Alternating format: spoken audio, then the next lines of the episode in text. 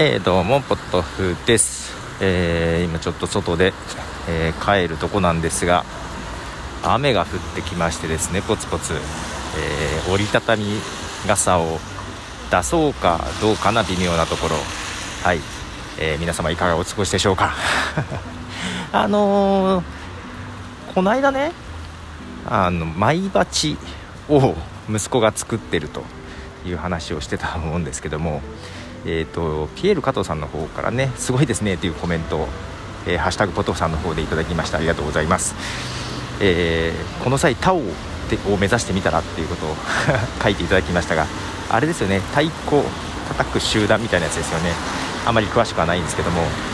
もうそれよりもその太鼓の達人で、えー、段があるんですね。何段とか。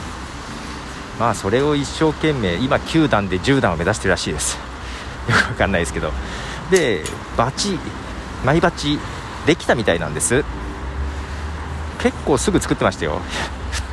2日ぐらいでできたんじゃないかな。っていうかその日塾があったんだけど塾が終わってからなんか家でまたやっててさうんとそうそう。長い棒を買ってきてノコギリで半分に切ってで、えー、先っぽの方を細くするところを、えー、カンナで削っていきヤスリで仕上げるみたいな感じなんですよ。でカンナはね初めて使う感じでやっぱりちょっとね難しいじゃない？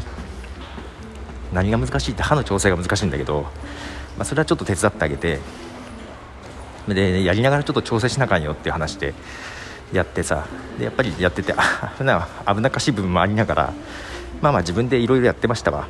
でやり方とかもあれだね。今時は YouTube で動画で探すんですね。人がやってるやり方をね。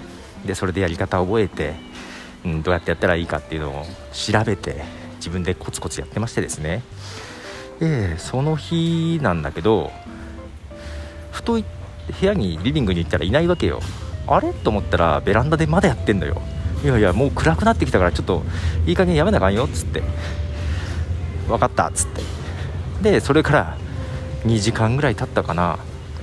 出かけてた奥さん帰ってきたらまだやってる外で外でなんかやってるっつって。危ないじゃないこんな暗い中でって怒られてましてですね。あれでやめなかったんだと思ってずっとやってて。でまあその時はまだ完成まで至らなかったんだけど翌日翌々日かな。あそれはどうなった？っつって聞いたらできてて結構ツルツルでさ 左右ほぼほぼきちゃんとね形もねパッと見あのー、同じような感じに削れててしかもすごいヤスリが丁寧にやったってツルツルなんですよ。嘘こんなにうまくできんの？と思って。お前最初だよね？と思って。結構ね驚くぐらいうまくできてました。ただ本人はそのカンナの時になんか木の逆目っていうのかな？なんか削れすぎてベクって。なんか納得いかない部分があるらしいです。すげえな。凝り性だなとか思いながら。けど結構思ってうまくできてましてですね。これ多分次再チャレンジしたいんだろうな。またあの木の棒を買いに行くのかなとか思っているとこです。はい、まあ、そんなどうなんだろうね。まあ怪我なきゃいいですがそんな形でマイバチ、えー、完成されていましたよと。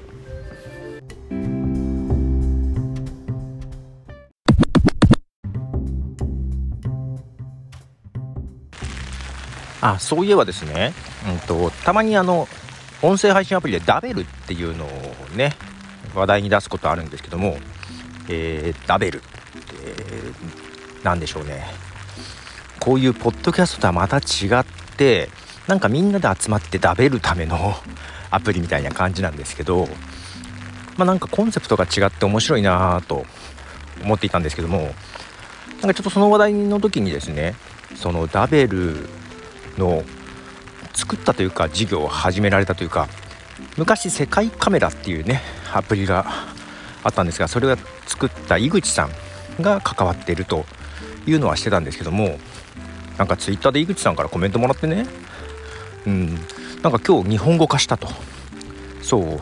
井口さん日本の方でえっとね海外どこアメリカと京都行ったり来たりみたいな感じなんですけどコロナの、ね、影響で京都に今いるのかな、うん、で日本初のサービスではあるんですけどどちらかというと海外向けというか英語で設計されててですね、まあ、ある意味とっつきにくいとこはあるのかな、うん、で、えー、今日日本語化したっていう のをねあのツイッターで直接教えていただいてびっくりですよ。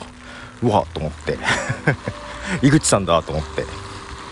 で、まあ、井口さんもなんか毎週水曜日かなんかそのダベの中で、うん、登場するみたいなことを誰かに聞いたんですけどまだ一度も当たってはいないんですけども、えー、ちょ ちょうど水曜午前中って結構打ち合わせが入ったりするのでなかなかね聞けないですけども。はいなんかね私ダメなんですよね。こういう作り手の顔が見えるの。だとなんか使ってみたくなっちゃうんですよ。ほらポッドキャストもねアダム・カリーっていう人が作ったのも知ってるしツイッターなんかもねエヴァン・ウィリアムスとかなんかそういう人とかなんか作った人の顔が見えるサービスっていうのが好きで、うん、そうだから井口さんからコメントもらったしダベルもうちょっと使いたいなっていう気がしておりまして。なんか定期的に開けようかな。前はねその配信のことストリームと言ってたんですけどもで基本リアルタイムだけなんですよ。